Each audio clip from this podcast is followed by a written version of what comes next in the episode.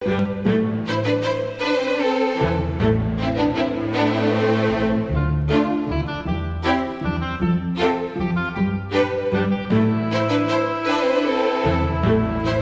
Iglesia Presbiteriana presenta Un Momento con Dios, que quiere cambiar el resto de tu vida.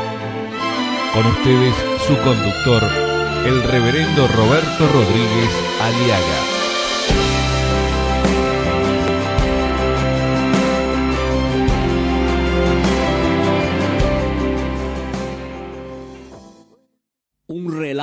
De tragedia y amor en la familia.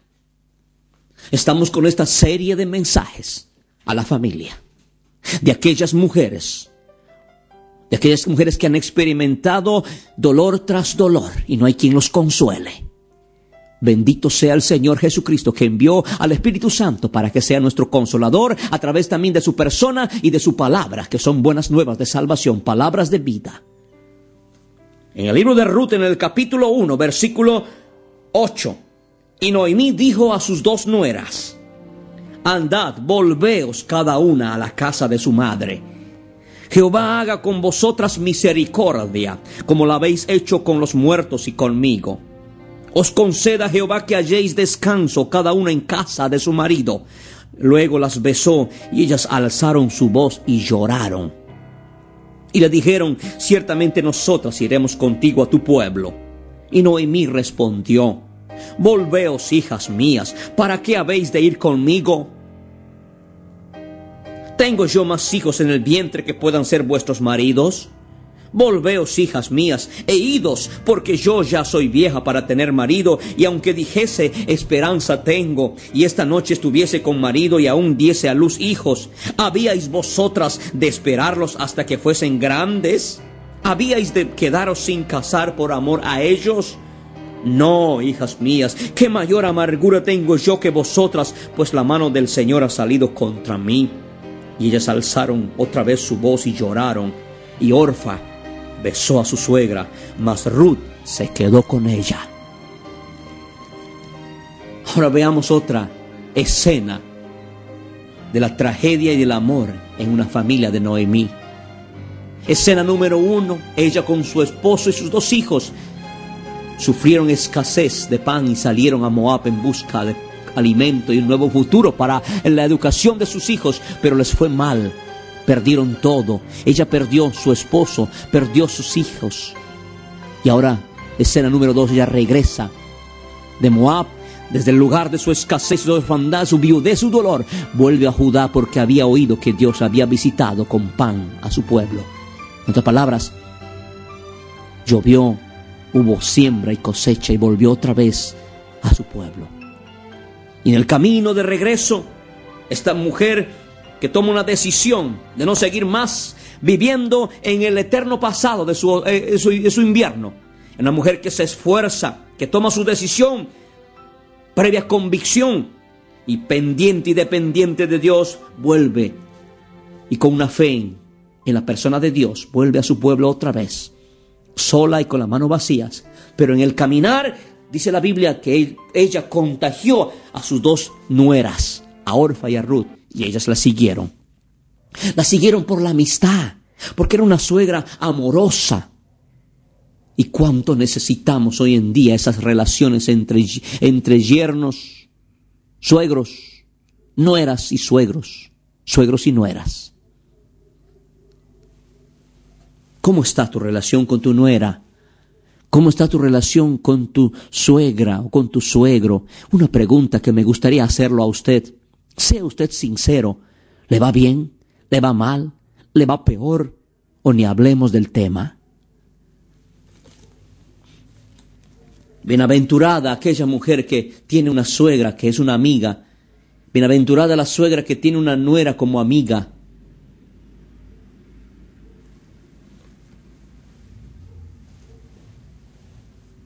Esta mujer me enseña muchas cosas. Noemí tuvo una hermosa amistad con sus nueras.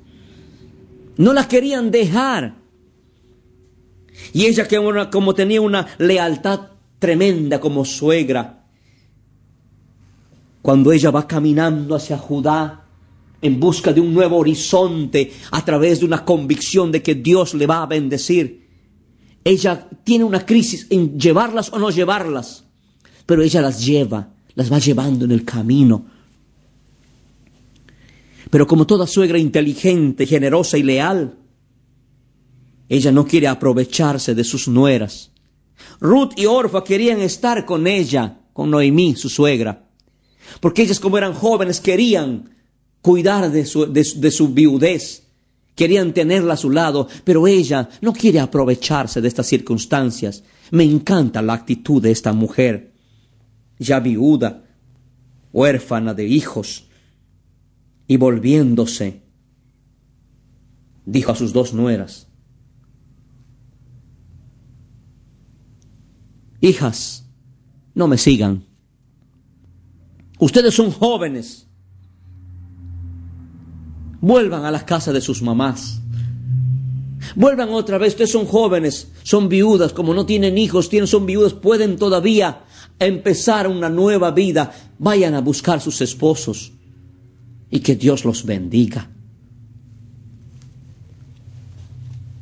Qué cosa, qué, qué generosidad de esta suegra, de esta viuda. Hay muchas viudas, a ellas quiero hablarlas otra vez. Yo tengo que agradecer a Dios por la madre que Dios me dio. Cuando mi padre murió, yo quedé a cargo, era el hermano mayor, el hijo mayor. Mi madre me dijo un día, hijo, no quiero que vivas a mi lado por mucho tiempo. Tú tienes derecho, tú tienes derecho, hijo, a tener tu esposa y tu familia. Déjame sola. Anda. Anda a hacer tu carrera, anda a hacer tu profesión, hijo. No quiero que vivas aquí. No quiero que seas un hijo de falda o un pollerudo, como lo llaman aquí. Yo quiero que vayas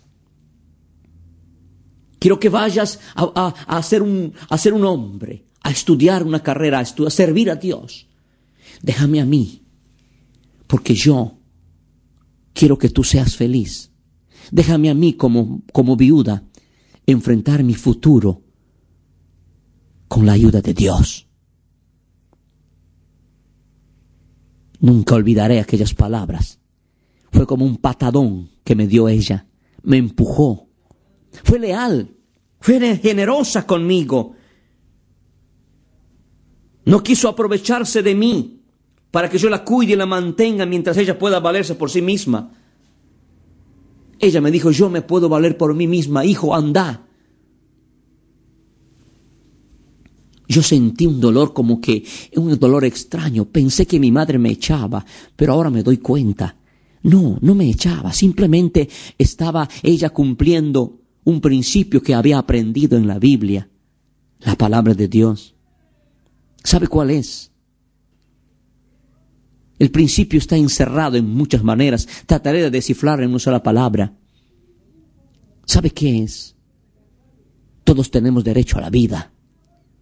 Todos tenemos oportunidades de desarrollar y ser alguien en la vida.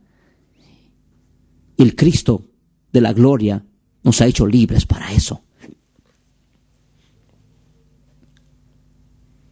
Y para esclarecer más y santificar lo que le digo, en 1 Corintios 10, 24 dice, ninguno busque su propio bien, sino el del otro. Y esta viuda, esta, esta viuda llama a sus dos nueras y les dice, hijas, váyanse a hacer sus vidas a ustedes. Dejen a esta pobre vieja viuda, a esta vieja que ya no tiene otra cosa más que volver a su casa y ver cómo ella se vale por sí misma. Y dice que ellas empezaron a llorar. Y les explica. Hay una explicación de... La tragedia se convierte en amor. Un, un relato de amor ahora. Me encanta. Escúcheme bien. Dice así la palabra. Vuélvanse, hijas mías. ¿Para qué habéis de ir conmigo? ¿Tengo yo más hijos en el vientre que puedan ser vuestros maridos?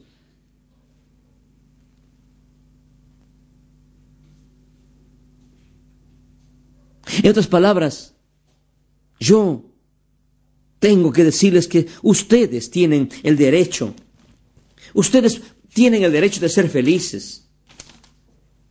La benevolencia, la generosidad, la dadivosidad, la bondad de esta mujer alentadora les alienta, andad, les alienta a buscar un futuro mejor. Ese es el altruismo de esta suegra. Váyanse, hijas, dice.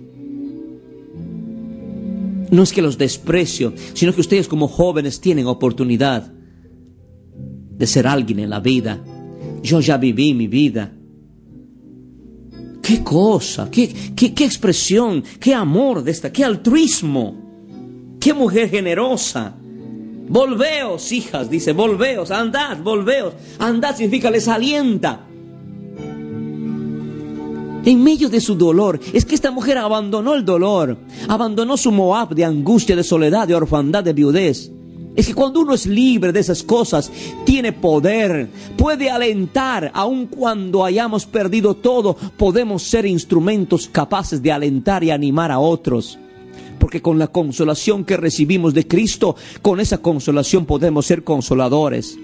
Usted puede cambiar su lamento en baile, viuda o viudo, huérfano o huérfana. Usted tiene oportunidad ahora en el nombre de Jesús.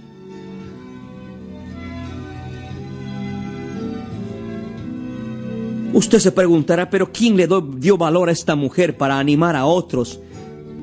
Le dio el Señor, Dios Todopoderoso, porque esta mujer decidió salir de su encarcelamiento, de su enclaustramiento, de su pasado miserable. Toda aquella persona, toda aquella viuda o viudo, huérfano o huérfana, que de corazón decide salir y aceptar de una vez por todas el dolor que acepta su angustia, que acepta la muerte ya de su esposo o de su padre, de su madre, aquella persona que acepta como un hecho que tiene que ser parte de la realidad de este mundo y acepta a Cristo como Salvador, es capaz de prevalecer y de alentar a los desalentados.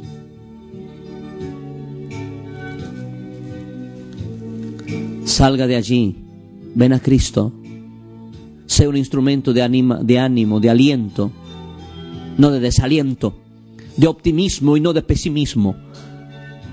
Para eso necesitas ser libre de tu pasado, de tus cargas, de tu dolor.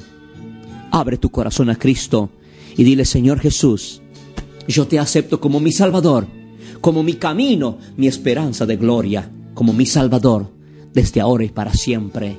Quiero ser una persona llena de generosidad, de bondad y benevolencia. Quiero alentar a otros. Quiero consolar a otros con la misma consolación con que me consolaste. Porque el cual nos consuela en todas nuestras tribulaciones, para que podamos también nosotros consolar a los que están en cualquier tribulación por medio de la consolación con que nosotros somos consolados por Dios. Consuélame Jesús para ser consoladora en medio del dolor, desde ahora y para siempre. Amén.